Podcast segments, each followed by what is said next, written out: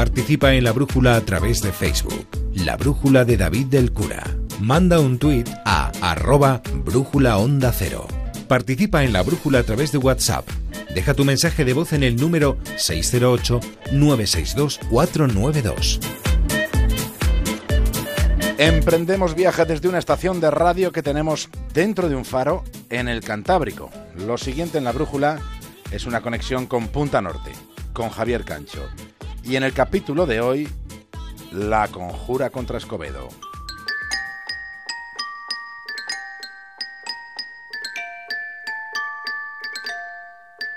¿Qué haríamos con nuestro último día de vida si supiéramos que vamos a ser asesinados? ¿Qué haríamos? ¿Cómo aprovecharíamos el tiempo que nos queda? ¿Seríamos capaces de comer? ¿Seríamos capaces de beber? Y en ese caso, ¿qué comida o qué bebida preferiríamos? ¿De quién nos despediríamos? ¿Acaso seríamos capaces de reponernos mínimamente ante semejante revelación? ¿A qué dedicaríamos nuestros minutos finales? Si les parece una, una vereda de pensamiento interesante, escríbanos y nos lo cuentan. No vivió para poder contarlo Juan de Escobedo. No vivió siquiera para calibrar qué hacer con el último instante de su vida antes de que una espada le atravesase el pecho y le saliera por la espalda.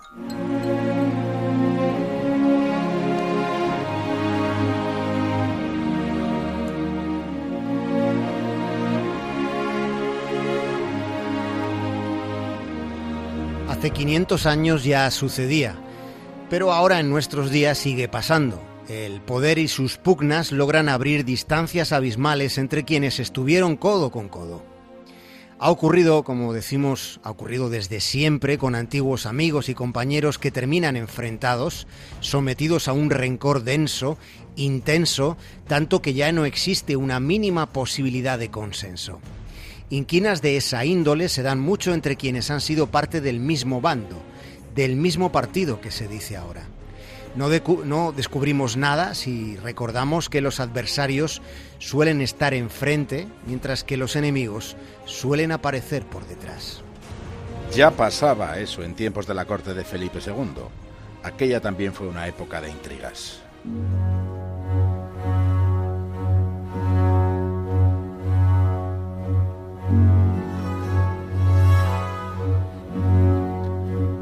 El padre de Antonio Pérez del Hierro fue propietario de una de las mejores bibliotecas de su tiempo. Fue un cultivado humanista, tanto que fue el primero que tradujo al castellano antiguo la Odisea de Homero.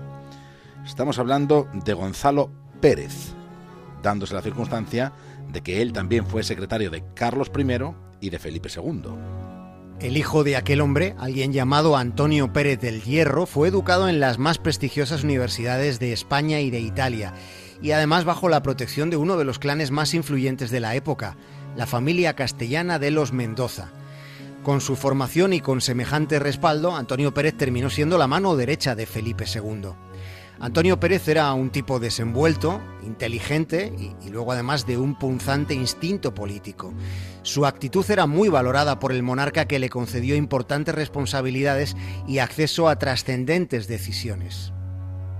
Pero Antonio Pérez parecía no bastarle su privilegiada posición al lado del hombre más poderoso del planeta ya por el siglo XVI, pero también en toda la magnitud de la historia. Quizá deberíamos recordar que Felipe II fue algo así como el rey del mundo. Fue rey de España y Portugal, soberano de los Países Bajos, rey de Nápoles y Sicilia, rey de Inglaterra e Irlanda y monarca de las Indias, es decir, de un continente entero, del Nuevo Mundo, para más señas. De Felipe II fue mano derecha el tipo del que hoy nos estamos acordando, alguien llamado Antonio Pérez del Hierro.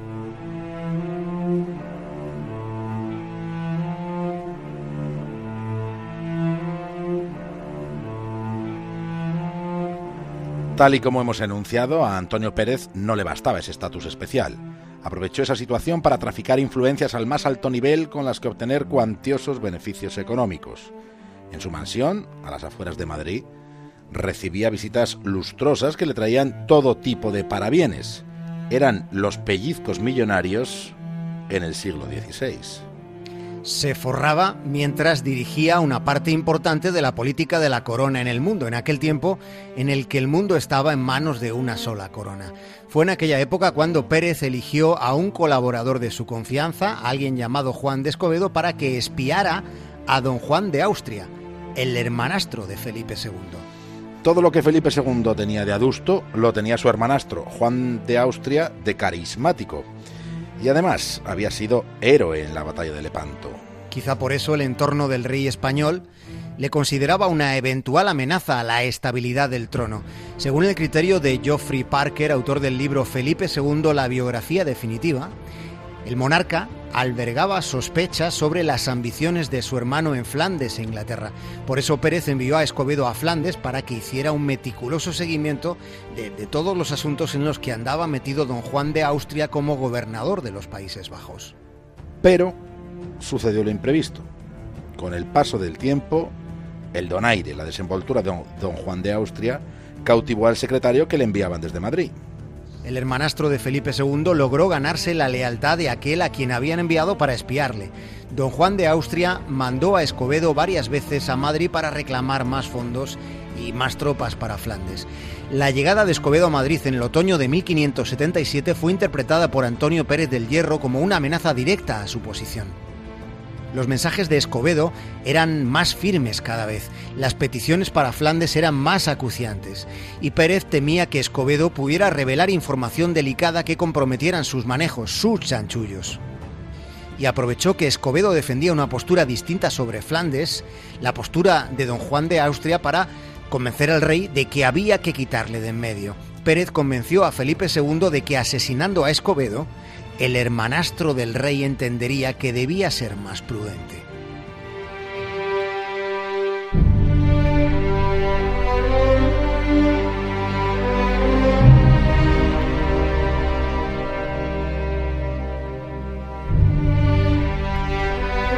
Eran las nueve de la noche del lunes de Pascua de 1578.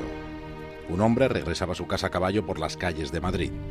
Ese tipo se llamaba Juan de Escobedo tal vez viniera escudriñando mentalmente la conversación que acababa de tener con la princesa de Éboli, máxima representante de la poderosa casa de los Mendoza.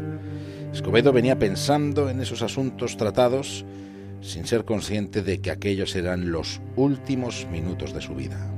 En cambio, otros sí sabían que esos eran sus últimos minutos. Lo sabía Antonio Pérez del Hierro, lo sabía Felipe II, y lo sabían los sicarios que iban a matarle. Fue en la que hoy se llama la calle de la Almudena, con cinco asesinos a sueldo. Le abordaron por sorpresa atravesándole con la espada, derribándole de la montura. Hubo un combate entre los sicarios y los criados de Escobedo, pero después de cerciorarse de que el objetivo había caído, emprendieron la huida, una huida rápida, acelerada, dejándose en el lugar de los hechos algunas armas y algunas capas. Después de que hubieran fracasado varios intentos de envenenamiento, esta vez la emboscada había salido como se esperaba.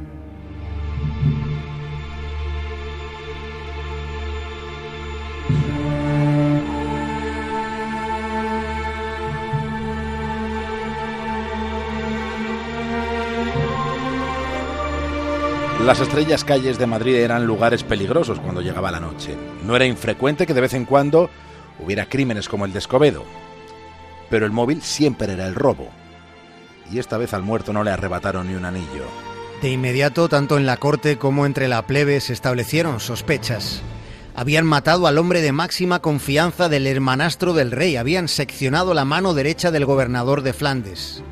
El difunto era alguien muy relevante y venía de entrevistarse con la princesa de Éboli.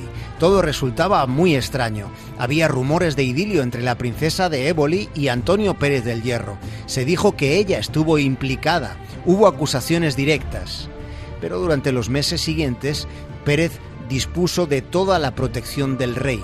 Él sentía que una vez más había ganado la partida. Hasta que sucedió algo imprevisto.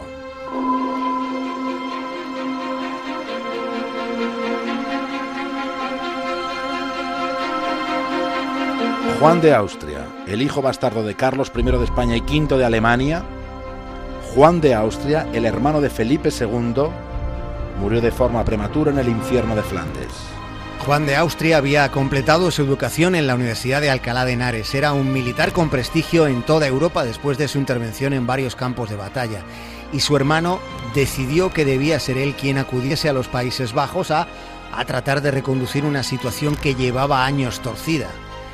El panorama en Flandes durante la Guerra de los 80 años alcanzó uno de los momentos más críticos poco antes de la, de la llegada de don Juan de Austria.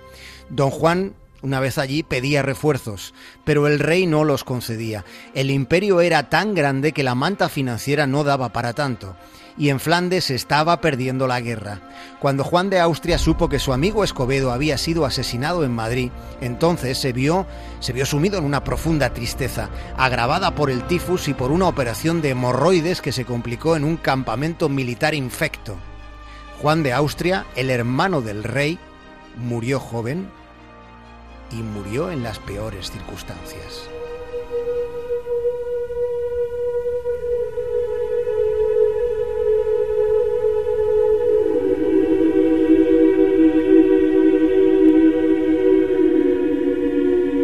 Esa muerte, la de don Juan de Austria en Flandes, sintiéndose abandonado por su hermano, fue motivo de remordimiento para Felipe II. Su actitud cambió tras revelarse cómo había sido el final del héroe de Lepanto.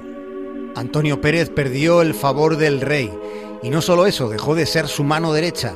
Además se desencadenó un proceso, ya se le acusaba directamente de corrupción. Y con el paso de los años también terminó imputándose el crimen de, de Escobedo, que el propio rey había autorizado. Pero cuando su situación se tornaba del todo comprometida, logró escaparse de la cárcel. Mientras era condenado a muerte, encontró protección en el reino de Aragón. La respuesta de Felipe II fue airada, contundente. Usó un tribunal contra el que los fueros aragoneses no podían oponerse. Usó el Tribunal de la Inquisición.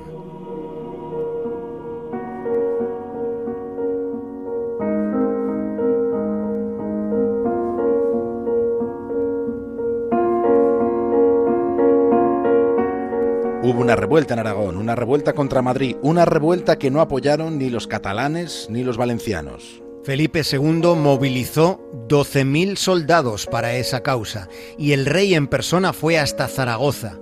Pero para entonces Antonio Pérez ya había huido a Francia, de modo que quien durante más tiempo estuvo encarcelada por aquel proceso, por la conjura contra Escobedo, fue la princesa de Éboli.